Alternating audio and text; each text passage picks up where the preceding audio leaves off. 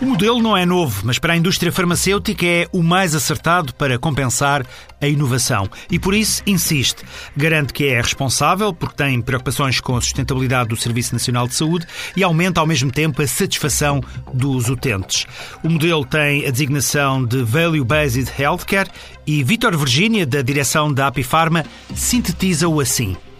Sustentabilidade dos sistemas de saúde eh, é uma preocupação comum eh, do governo, dos pagadores em geral, dos utentes, de todos nós como contribuintes e, e, obviamente, também da indústria farmacêutica. E neste contexto, uma das formas que nos parece poder assegurar a sustentabilidade dos sistemas de saúde, como é o caso do nosso Serviço Nacional de Saúde, pode passar pela alteração da forma de compensar a inovação convertendo o modelo de compensação atual, baseado nas quantidades consumidas predominantemente, num modelo mais focado nos ganhos em saúde verificados com o uso das tecnologias de saúde. É um modelo que já é praticado com alguns tratamentos inovadores.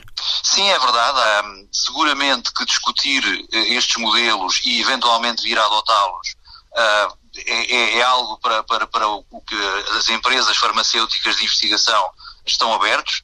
Uh, e, e, é, e, é, isso que nos trará ah, uma maior possibilidade de acesso à, à inovação.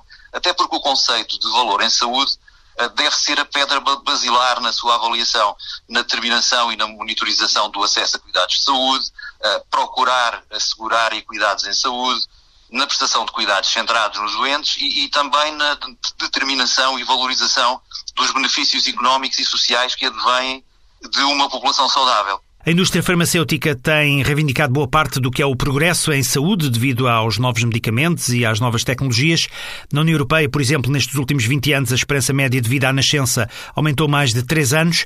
O caminho de Vitor Virginia é uma saúde cada vez mais digital, tirando também partido da, da partilha de dados?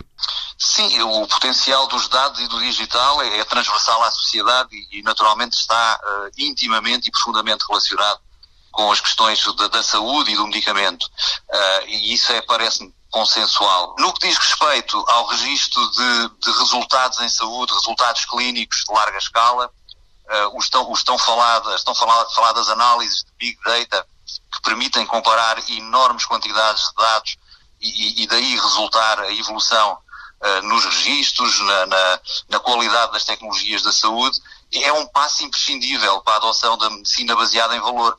E, e o tratamento uh, ulterior destes dados por inteligência artificial vai com certeza trazer avanços uh, enormes uh, na decisão clínica e que se basearão numa evidência que estará muito mais sustentada.